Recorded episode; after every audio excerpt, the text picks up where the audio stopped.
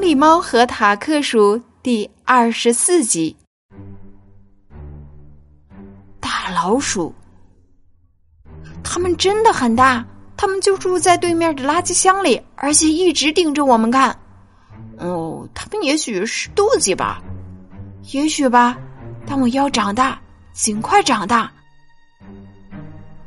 你一直都在忙着收集东西，从没有注意过那几双眼睛。你瞧瞧它们，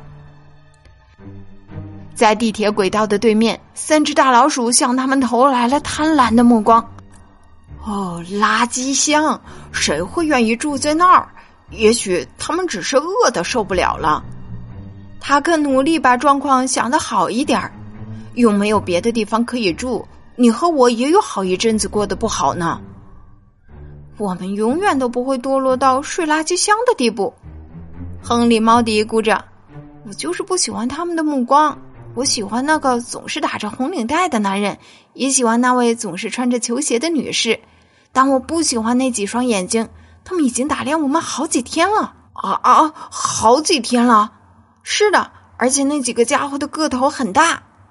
呃，好吧，好吧，那你得好好注意那几双眼睛。”不过我相信不会有事儿的，塔克说：“是吗？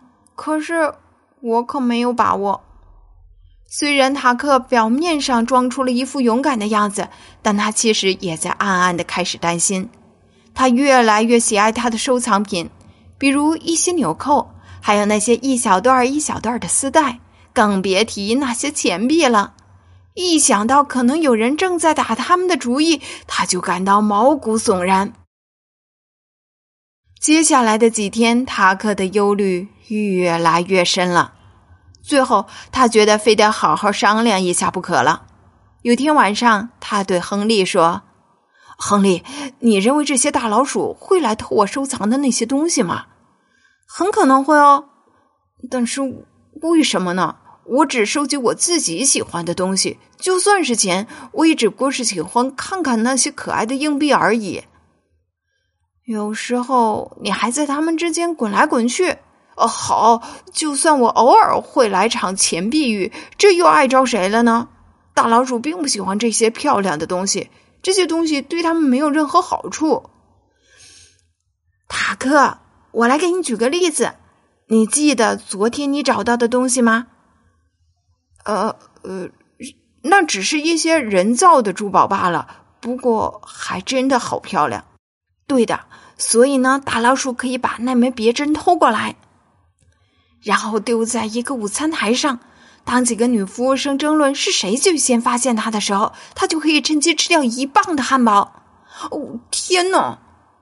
塔克绞着他的两只爪子，他们会利用我的宝贝来，他们绝对会这样。大老鼠就是那种见缝插针的投机者，他们一点美感都没有的。现在塔克的忧虑变成了惊慌失措，他惊慌到几乎完全停止搜寻了，除非是一些特别的精品，比如是一个女士的发卡正好掉在了排水管入口的外头，那就另当别论了。日子就这样一天天的过去了。